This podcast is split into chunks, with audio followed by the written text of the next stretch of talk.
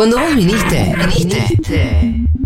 Nosotros fuimos, nos perdimos y volvimos como pudimos. Seguro la Habana. Bien por vos.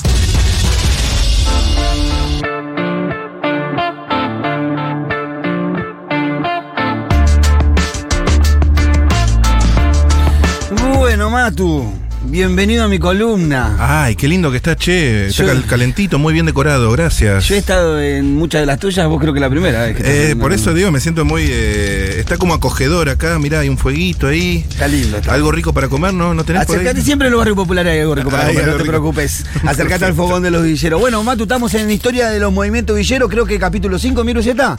Sí, capítulo 5 porque hubo un capítulo 4 y fue más o menos así. Previously on el movimiento villero peronista. El golpe cívico-militar del 76 venía a imponer un modelo social, económico y político a este país, favoreciendo a grupos concentrados. Y para eso necesitaba justamente barrer con aquellos que podían ser una oposición a ese modelo económico. Bueno, los villeros no escaparon de eso, con la complejidad de que tenían muchísimo menos recursos que otros dirigentes como para exiliarse, por ejemplo. El gobierno militar no tenía solamente la intención de desterrar la dirigencia villera, sino erradicar las villas. En el año 1976 había 213.823 personas viviendo en villas. En el año 1983, cuando recuperamos la democracia, solamente había 12.593 personas viviendo en Ah. villas. El año siguiente fue sancionada la ordenanza, que esta es el paraguas legal que empiezan a encontrar los militares para empezar a, a- a meter topadores y romper todos los ranchos de la villa. Que llegaba un momento en donde ya no tenían más margen y llegaba el día de la demolición. Entonces ahí tenías que definir. Aquellos que se resistían al final terminaban perdiendo no solamente la casa, sino los muebles. Los muebles y y se podían ir con alguna de otra prenda que podían recuperar de la ropa que de dentro de los escombros. Se los cargaba en camiones y se los llevaba al conurbano bonaerense. Bueno, Matu, estamos eh, ubicados en el periodo del año 76 al año 83, en la parte más oscura de la historia argentina, en donde una dictadura sangrienta, sanguinaria e inhumana desató la persecución eh, más terrible de nuestro país, usando el monopolio del uso de la fuerza del Estado para perseguir a, a nuestros compatriotas, a nuestras hermanas, eh, secuestrándose bebés, violando mujeres, llevándose personas de sus casas que nunca más volvimos a ver. Más de 30.000, muchísimos más de 30.000 compatriotas y, y- y hombres y mujeres han padecido esta situación. En el caso de las villas, como bien decíamos el capítulo anterior, no solamente venían a barrer con la dirigencia eh, villera, como con toda la dirigencia política que pudiera oponerse al modelo económico, cultural y social que venía a imponer la última dictadura cívico-militar. Entre ellos, por supuesto, estaban los villeros, pero no había una, como decíamos, no había una persecución particular sobre los villeros, pero sí había un plan... eh, un alcance más allá del plan de la, del- del- de la última dictadura que tenía que ver con la erradicación definitiva de estos barrios. Por ahí decirlo así simplemente, yo lo escuchaba cuando repasaba el capítulo anterior y por ahí lo decís así simplemente, la erradicación de la villa, y no te suena a, a mucho, pero decirte que eh, la erradicación de la villa significaba echar de la ciudad de Buenos Aires a más de 230 mil personas que vivían Claro. acá. Era levantar barrios enteros y echarlos de la ciudad eh, a familias enteras ¿Y a dónde? Al conurbano, a terrenos que la dictadura disponía en el conurbano bonaerense, eh, a donde pretendía destinarlo, ¿no? Siempre dentro de esta discusión del derecho a la ciudad, ¿no? Los dos primeros años de- del golpe militar, eh, de- de- del 76 al 78, eh, la, organización villera venía muy diezmada de los procesos de los 70, las peleas, las discusiones internas entre la derecha y la izquierda del peronismo, diezmaron muchísimo la, organización villera, la muerte de Mujica, la muerte de Perón y después la persecución que desató la dictadura, enseguida se lo llevó puesto por esto que decíamos, falta de recursos para exiliarse y por un montón de cuestiones, ¿no? Entonces, eh, en los años, de los años 76 al 78 hay como una, hay como un vacío, hay como una desorientación de los actores villeros ante el avance de la dictadura que concretamente proponía la erradicación de la villa sin ningún tapujo a través de la, de la ordenanza 33.625-77, que fue el paraguas que usaba el gobierno militar en ese momento. La herramienta de ejecución de esta política era la Comisión Municipal de la Vivienda, que era el órgano estatal que llevaba adelante los procesos de erradicación. Como dijimos, tenían un protocolo, en un principio se detenía el crecimiento de las villas, eh, se impedía que entren materiales para que sigan creciendo. En el segundo, eh, que era el congelamiento, se le llamaba esa parte del protocolo. El segundo paso era el desaliento, que dijimos era llenarte de militares dentro del barrio, hacerte la vida difícil, cortarte la luz, Claro, un montón de cosas que vamos a ir viendo eh, en algunos en algunos documentos que fui consiguiendo. Quiero agradecerle especialmente a, a Cristina Cravino que, que nos dio el acceso a unos documentos y a unos en- a unas entrevistas que ella había hecho y que ha reconstruido muy fielmente la historia de estos años.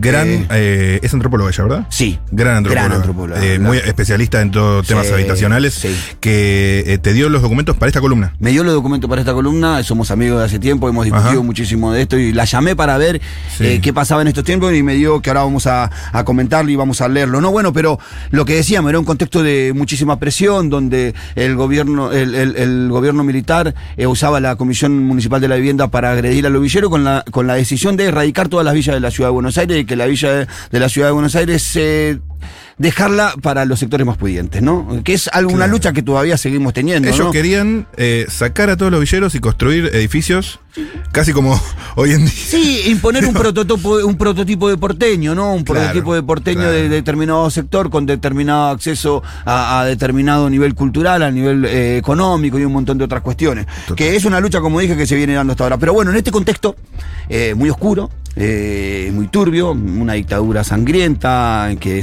y mataba gente, una el, el- el- el- hecho de la barrida de todos los dirigentes villeros en ese momento, la presión que hacía el gobierno sobre la expulsión de estos sectores, hacía un escenario que claramente alguno podía decir, che, la organización villera se deshizo, se destruyó en ese momento, ¿qué pasó? ¿Qué hicieron? No. Sin embargo, eh, hubo dos maneras que encontraron las, la- eh, eh, los organizaciones villeras para dar esta pelea. Eh, primero empieza, hay, como dos, dos, dos, como decía, dos maneras. Una tiene que ver con la construcción o la creación de cooperativas de, de autoconstrucción, que vamos a hablar un poquito de ella, y otra tiene que ver con una coordinadora de sobrevivientes de barrios humildes que tenían dos estrategias distintas, estaban se- eh, diseñadas para dos estrategias distintas. La coordinadora de sobrevivientes de barrios populares lo que planteaba era el no desalojo.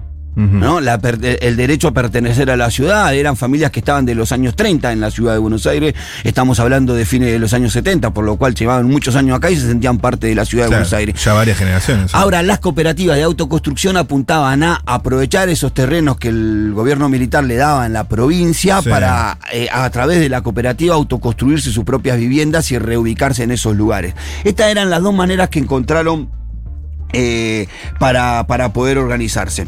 Eh, algunos de los documentos que me acercó Cristina hablan de una entrevista que le hicieron a Teófilo Tapia, que es un dirigente histórico de la Villa 31, todavía hoy vive, tiene su comedor en el sector Cristo Obrero, yo le tengo muchísimo respeto y mucho cariño. Y Teófilo nos relataba de alguna manera qué es lo que pasaba en ese momento. Eh, él nos explica que las casas tenían una identificación que consistía en un disco de cartón donde figuraba el número de casa y nombre de propietario. Esta, identificación era provista por la comisaría y era obligatorio su uso. La segunda etapa, desaliento, consistió en amenazas y variadas formas de violencia física hacia los vecinos de la villa. Lo primero que se llevó a cabo fue la destrucción de los comercios, los centros de salud y las escuelas. Luego se desconectaron los tendidos de luz y de agua. Quedarse en la villa implicaba que los niños no tuvieran acceso a una escuela y caminar largas distancias para traer alimentos y agua, aparte de ser violentamente controlados cada vez que se entraba y salía de la villa. Esto nos contaba Teófilo. Ajá. O sea, primero la presencia de los milicos ahí adentro. Era una continua y era para Eh, complicarte la vida, la para hacerte la vida más difícil. De amedrentar, pero les cortaron la luz también. Le cortaban la luz, le cortaban el agua, días enteros sin luz, sin agua, eh, con, con todas las, las complicaciones que, que- que eso implica. Bueno, eh, un cura de la pastoral villera también decía cosas como esta. Hemos visto con nuestros propios ojos centenares de familiares eh, re- realojadas en un, de una villa a otra villa, en condiciones cada vez más miserables. Hemos visto varios lugares del Gran Buenos Aires donde se levantaron nuevas y peores villas con los erradicados de la ciudad. Claro, lo que el gobierno em- eh, militar, eh, cívico-militar empezó a hacer es, en algunos casos, reubicaba a vecinos de una villa hacia otra villa. Por ejemplo, te levantaba de la 21-24 y te llevaba a mi barrio, a Ciudad Oculta. Mm. Y ahí, ¿qué hacía? Encaraba a una familia. Tenemos un testimonio en el capítulo anterior que relata muy bien cómo pasaba esto. Eh, iban y le pedían parte de su casa a una familia que vivía en Ciudad Oculta para ubicar otra familia de otro barrio. Claro. Esto traía un montón de conflictos porque te obligaban a dárselo, la convivencia después de eso, y lo que hacía era que ese barrio esté con mayor nivel de hacinamiento, y Hacinamiento de, total. de Total. peor manera, ¿no? Que por ahí ya un poco estaba, pero encima te traen una familia más. En, otro, en otros casos eran estos famosos camiones que se los llevaban al conurbano bonaerense y lo dejaban eh, por ahí tirados en, al- en algún lugar. Sí, mira, para, eh, acá alguien escribe, qué interesante, Pitu, trabajo en el hospital de Florencio Varela y a partir del plan de erradicación de villas se inició la, configura actua- eh, la configuración actual de Varela en relación al crecimiento Sí, de la pobreza. Hasta entonces era otra ciudad. Sí, sí. Bueno, eh, muchos distritos, Merlo, eh, La Matanza, eh, Varela, Florencio Varela, eh, González Catán, eh, esa zona de González Catán, muchos muchos de esas zonas fueron afectadas por la reubicación de, y de, de estas villas que vivían en, en la- que estaban en la ciudad de Buenos Aires. Bueno, Tapia nos recuerda, nos recuerda que te decían, usted se tiene que ir, y venían directamente y lo volteaban y tiraban lo- cualquier cosa que encontraban. Te volteaban la casa, hacían cualquier cosa. La tercera etapa era la erradicación en sí mismo. ¿Eh? Pasaba la etapa del congelamiento del barrio, la etapa de la, del desaliento que le decían ellos, y después era la etapa de la erradicación, para la cual se planteaban cinco opciones. O sea, la Comisión Municipal de la Vivienda le daba cinco opciones a los que vivían en la villa para salir de, la- de esa villa. Traslados a terrenos propios. O sea, si tenés un terreno propio, te trasladamos ahí, no hay ningún problema. Mm. Retornos al país de origen o a la provincia de origen. Egreso por medios propios, o sea, si te querés ir solo, andate, no hay ningún problema. Reubicación en otros asentamientos, esto que te decía, te llevaban de una villa Sí, a otra. a Varela y, y apoyo crediticio. Esta última apareció ya en los años 80 y la verdad que los fondos eran escasos y a las personas que se lo daban eran eh, no tenían mucho criterio y no tenían mucho sentido, no era una, una de las de las de las de las cosas que más que más optaban los villeros. La mayoría se vio forzada a la primera opción, que consistió en operativos militares que cargaban los bienes de las familias en un camión volcador o inclusive en un camión de basura, para ser arrojados en otros asentamientos o en baldíos del conurbano bonaerense. Para 1980, la, mirá, para 1980 la Comisión Municipal de la Vivienda aseguraba que del total de las 28.000 familias erradicada de la villa, de las villas de la ciudad, el 75% había, se había mudado a un terreno propio. El 11,5% había abandonado la villa por sus propios medios y el 13,5% volvieron a sus lugares de origen. ¿Cómo? En el interior. ¿Te repito los datos? Eh, No, pues sumé los porcentajes y dije que. 75%, el 11,5% y el 13,5%. O sea, quedaron va- vacíos. Eh, de, no, de este total de 28.000 familias que fueron reubicadas. Ah, de, lo- de los que. Claro.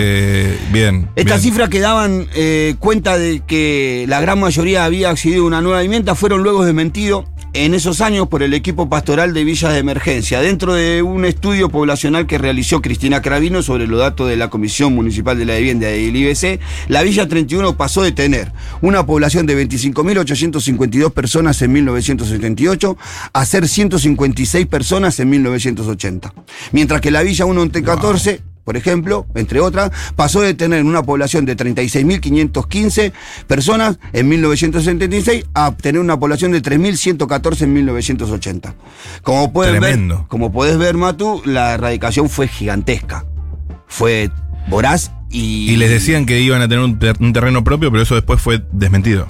Sí, no, lo que te daba, los números que te daba la Comisión Municipal de la Vivienda, te decía de que de todas las familias que sacábamos, muchas ya tenían terrenos propios, te dibujaban los números. Claro. Después venían los, curas con la pastoral y dijeron, no, eso es mentira, la gente vive peor, nada, Claro. las tiraron en Porque en principio, si vos decís, eh, me van a llevar a un lugar con, donde voy a vivir mejor, por ahí eh, lo pensás. Pero. No, y aparte, eh, con la violencia que se, que, que se ejercía todo esto, era natural darse cuenta de que no era algo voluntario y que se habían hecho, por su- se habían ido por sus propios medios, ¿no? Claro. Eh, la, la- la gente denunciaba muchísimo la violencia empleada por, por, por la misma Comisión Municipal de la Vivienda. Eh, Cristina eh, Cravino pudo reconstruir algunos testimonios que hablan de violación de vivienda, vecinos arrastrados fuera de sus viviendas, golpizas, robos, amenazas Mm. y agresiones racistas. Hubo, eh, como contamos, hubo tenerse enteros de bolivianos que lo mandaban a su país diciendo que se auto eh, se, se autorrepatriaban y era todo mentira, con la complicidad del consulado boliviano y de la embajada boliviana, un desastre. Llegaban regalados. De, de eso habla de las agresiones racistas Cravino. Eh, en el mismo trabajo explica que ha habido casos de niños que como consecuencia de las erradicaciones fueron traumatizados. Y también hubo denuncias de casos de mujeres violadas. Todo eso hacía la Comisión Municipal de la Vivienda para hacerle la vida imposible a los villeros y a las villeras con el todo hecho y con el solo fin de que abandonaran la ciudad, fin que todavía determinados sectores de nuestra sociedad siguen persiguiendo, ¿no? Total, total. O sea, ellos querían que no haya, que no estén más, la que, no estén más acá, no importa qué pase con ellos. No importa cómo. Habían liberado todo para que se hiciera. Si hay que violar, violamos. Si hay que secuestrar, secuestramos. Hagamos lo que tengamos que hacer, pero que se vayan de la ciudad. En ese contexto eh, vivía nuestra gente en estos años, Matu. Dentro de este contexto violento y caracterizado por la erradicación, Existieron dos formas de resistencia que surgieron de las villas de la ciudad de Buenos Aires. La comisión de demandantes, principalmente conformada por vecinos de la Villa 31 y las cooperativas de autoconstrucción impulsadas por los sacerdotes que realizaban sus tareas religiosas en la villa, o sea, los curavilleros. Estas ponen, estas ponen en manifiesto que frente a las acciones de las últimas dictaduras militar, las villas de Buenos Aires no fueron un todo homogéneo y pasivo, sino que existieron experiencias que llegaron a articular con distintas esferas del Estado y con el fin de defender su derecho. A pesar de todas estas acciones, tendientes a, la desaparición de las villas, no tuvieron, eh, las villas sin embargo no detuvieron su organización. Buscaron la forma de seguir organizándose. Un grupo de vecinos del cual Tapia es parte, eh, empieza a organizarse junto a un equipo. eh, primero, eh, el padre, para que lo voy a buscar porque el otro día dije mal el, el nombre del padre. No, sí, busca, busca tranquilo, pero ya habían quedado pocos, porque digo, si me dijiste, si no recuerdo mal, citando de memoria, en la 1114 de 30.000 personas quedaban 3.000 más o menos atrás sobre eso, y en la 31 150. habían Claro, pero todo esto que yo te voy relatando va pasando como paralelamente. Ajá. ¿Entendés? Eh, bueno, el padre Pichi eh, tiene un, un nombre medio alemán, Herr Heiser, debería ser así, yo lo leo así, de- por lo menos de esa manera. Él le permitió a los a los algunos vecinos de la Villa 31 que se empezaran a reunir en la, en la capilla. Él era el cura sucesor de- del padre Mujica. Que era tomó eh, el- el- la capilla una vez que lo asesinaron al padre Mujica. Eh, entonces ahí se empezaron a organizar este grupo de vecinos con Tapia y Vilca y algunos más de, de- de la villa y empezaron a, a ver de qué manera podían eh, dar una pelea para detener el avance de las topadoras en el barrio. Y el cura enseguida les aconsejó que vayaran a, que fueran a ver a a un grupo de abogados que, que fueran a buscar asesoramiento legal. Ellos fueron a, a- buscar asesoramiento legal y encontraron un grupo de abogados. Eh, para que estoy buscando el nombre también del abogado para no, no decir otra cosa como es. Eh, Busque, busque, acá hay gente. Paula. Paula Lizarazu es una eh, de los abogados. Bueno, son dos abogados que son comunistas. Bien. Ellos se van y se, se- se juntan con ellos y empiezan a llegar a, a algunos, a algunos acuerdos. Ellos deciden representar a un grupo de estas familias que querían eh, iniciar un juicio y una demanda al gobierno de la ciudad de Buenos Aires.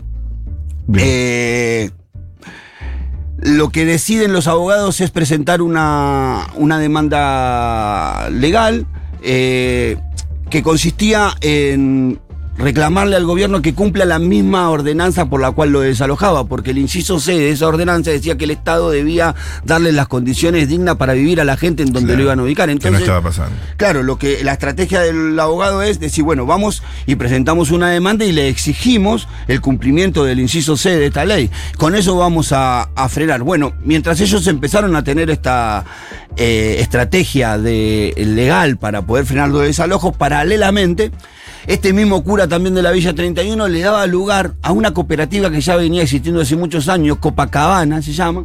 La cooperativa que era una cooperativa de hilado, que tenía como componente principal mujeres de nacionalidad boliviana, que hacían costura, manufactura y esas cuestiones. Sí. Ante esta situación eh, que venía viviendo el barrio, que venía viviendo la villa de la ciudad de Buenos Aires, se propone cambiar el sentido de la cooperativa por una cooperativa de autoconstrucción, incorporar a los maridos de estas mujeres. Y es así que se empieza a organizar la primera cooperativa en la Villa 31 de autoconstrucción de viviendas. Como decía, el objetivo de esta cooperativa, que se crea en marzo de 1978, eh, era justamente juntos a sus, juntos a sus asociados poder eh, generar eh, fondos y articulación de trabajo para poder construir su vivienda y reubicarse. Claro. Lo mismo pasaba en la Villa 1114 con una cooperativa que también se iba impulsando desde la iglesia donde estaba eh, el padre Richardelli, entre otros que se llamaba Madre del Pueblo, que también tenía el mismo sentido, la construcción, la autoconstrucción de vivienda en el conurbano bonaerense para poder reubicar a, a las familias que estaban siendo desalojadas de las villas de la ciudad de Buenos Sí. Aires. Dos maneras de ver la situación quizás eh, parecida, porque el problema era dónde vivimos para los dos, pero dos estrategias distintas y dos objetivos inclusive distintos, porque la coordinadora de sobrevivientes de barrios populares lo que buscaba era frenar los, los desalojos y seguir perteneciendo a la ciudad, Sí. y las cooperativas de autoconstrucción lo que buscaban era reubicar a sus socios en un terreno en el conurbano bonaerense donde la dictadura le daba. Por, Por, supuesto, más que era supuestamente según la ley responsabilidad del Estado darles esa vivienda, ¿no? Sí, yo creo que yo creo que lo que le pasaba a, la- a las cooperativas, lo que intentaban era salir del problema que era muy agobiante, había Claro. días sin luz, días sin agua, muy Claro. complejo. Eh, entonces, estas tres, estas tres experiencias son las que nosotros podemos reflejar de cómo se intentó organizar el colectivo villero en esos años. La verdad que la, la demanda judicial fue avanzando en una primera etapa, eh, en una primera etapa la, la- la justicia falla en contra de, de los Sí. sectores populares, de las villas. Eh, estas apelan y la apelación le viene a favor, dándole razón al colectivo villero, lo que hace que otras villas eh, imitaran esta, esta estrategia y así se, se arma la coordinadora de, de sobrevivientes de, de barrios populares de Ciudad Oculta, barrio en donde vivo yo, Villa 20, Villa 16, la 1114, 2124 y la Villa 31 entre ellas. Eh, esta demanda en el año 1981 queda firme. Eh, entonces, la, de- la- la- la- un matutino en ese momento eh, amanece con, con, este, con esta nota que dice: En marzo de 1971, dice así: la nota está. Un, matutino anunciaba que la justicia había beneficiado a 400 familias pertenecientes a cinco villas de la ciudad de Buenos Aires mediante la sentencia de no innovar. En la práctica, esto implicaba que las familias mencionadas habían conseguido, a partir de una acción coordinada frente al operativo de erradicación más ambicioso y violento de la historia argentina, considerando la intensidad de las políticas represivas del gobierno dictatorial y los escasos recursos económicos con los que contaba la población villera, cabe preguntarse ¿Cómo fue posible que los habitantes lograran articular una estrategia eficaz para preservar su vivienda frente a la amenaza de demolición? Tremendo. Esto implica, en su vez, indagar sobre las causas que hicieron posible, bajo un contexto sumamente represivo, la formación de la coordinadora de sobrevivientes de Villa de Emergencia Capital Federal, constituida por distintas comisiones de cada uno de los barrios, logró frenar el proceso de desalojo y consolidar el derecho a pertenecer en la ciudad. Eh, fue así que viene entrado los años 1982, la guerra de Malvina, el deterioro del gobierno cívico-militar y eh, el amanecer de esa noche tan oscura que viene ya en los años 83 y la recuperación de la, de la, de la democracia. ¿Qué nos deja o qué me deja a mí este momento oscuro y este paso de la organización Villera? Es que en los momentos más oscuros de nuestra patria, en los momentos de mayor opresión, porque estamos hablando de gente que era también desaparecida, también secuestrada, pero aparte de eso era expulsada a salir de la ciudad de Buenos Aires con todas artimañas muy Claro. perversas. A pesar de toda esa situación, los villeros lograron encontrar en la organización una salida. Como mensaje queda para mí que no importa las circunstancias en las que estás viviendo, siempre la organización te ayuda a estar mucho más cerca de tus objetivos. Total. Por supuesto que con el regreso de la democracia, las villas empiezan otra vez a poblarse, eh, empiezan a recuperar su vida dentro del marco de la democracia, pero eso, Matu querido, lo vamos a ver en el próximo capítulo. Hay mucha gente escribiéndote, Pitu. Qué honor poder escuchar estas historias a mano de Pitu, gracias. Está el tema también de la distancia al trabajo también. Claro, bueno. Me imagino, Sí, obviamente, sí. si te vas. Bueno, una de las principales cuestiones que decían lo- los, los que luchaban por quedarse en la, en la villa, en la ciudad de Buenos Aires, que eran parte de la comisión de sobrevivientes, era eso, que hablaban sí. de la posibilidad de la cercanía a su trabajo, de la educación de sus hijos y de un montón de cosas que te da el vivir en la, en la ciudad, en las grandes urbes. Hace poco Víctor Hugo decía que había muchos que preferían vivir en un rancho, de, en un terrenito de 2 por 2 en un rancho de chapa en la ciudad de Buenos Aires, que quizás en un terreno de 5 por 10 en el conurbano bonaerense, porque todo lo que implica tener en la ciudad de Buenos Aires Claro. acceso a un montón de otras estar cosas. ¿no? conectado, pero además realmente eh, que vengan y te, te quieran demoler tu casa. Bueno. O No, sea, algo que, que parece eh, de, de- de otra, ¿viste? Eh, espectacular Pitu su columna, siempre. Y como conductor de Segurola, aguante Pitu, Pitu querido, amo tu columna, gracias por compartirla. Milito en la 31 hace casi 10 años y creo que es fundamental conocer la historia de lucha y resistencia de los, las y les compañeros Villeres. Qué espectacular la nota de Pitu, infinitas gracias. Y dice también acá alguien, sos inmenso, Pitu, gracias por iluminarnos. Soy de una iglesia protestante histórica que también participábamos del movimiento de curos villeros de la teología de la, La liberación. Muy bien. Bueno, esta fue nuestra columna de hoy. Vamos a